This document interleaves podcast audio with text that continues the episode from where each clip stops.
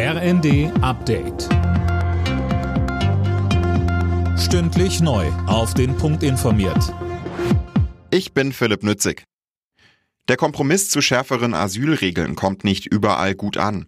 Die Flüchtlingsorganisation Pro Asyl zeigte sich entsetzt über die Einigung. Das Ganze sei ein historischer Tiefpunkt, Menschenrechte würden abgebaut. Positive Reaktion hingegen aus der Bundesregierung, Innenministerin Faeser sagte. Aus meiner Sicht ist es wichtig, dass wir europäische Asylgesetze haben, um Migration mehr zu ordnen, zu steuern. Das ist keine nationale Aufgabe, es ist eine europäische Aufgabe und das ist jetzt mit diesem Paket gelungen und auch noch in diesem Jahr. Das ist wirklich etwas sehr Positives. Das Bundeskabinett hat den Haushalt 2024 auf den Weg gebracht. Um das Milliardenloch zu stopfen, sollen etwa mehrere Ministerien mit deutlich weniger Geld auskommen. Außerdem wurde eine Reform des Postgesetzes beschlossen. Künftig kann es bis zu drei Werktage dauern, bis ein eingeworfener Brief zugestellt wird. Die Menschen in Deutschland haben bei der Energie kräftig gespart.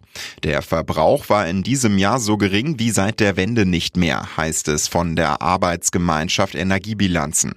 Mehr von Finn Riebesell.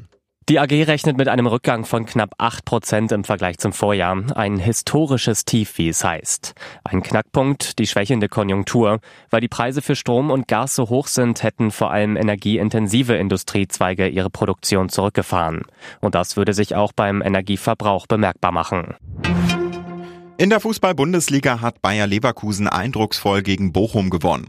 Beim 4 zu 0 Heimerfolg ließ das Team von Trainer Alonso nichts anbrennen und überwintert auf Platz 1 der Tabelle. Außerdem spielten VfL Wolfsburg Bayern München 1 zu 2, Frankfurt Mönchengladbach 2 zu 1, Stuttgart schlägt Augsburg 3 zu 0, Heidenheim gewinnt gegen Freiburg 3 zu 2 und Union Berlin gewinnt gegen Köln 2 zu 0. Alle Nachrichten auf rnd.de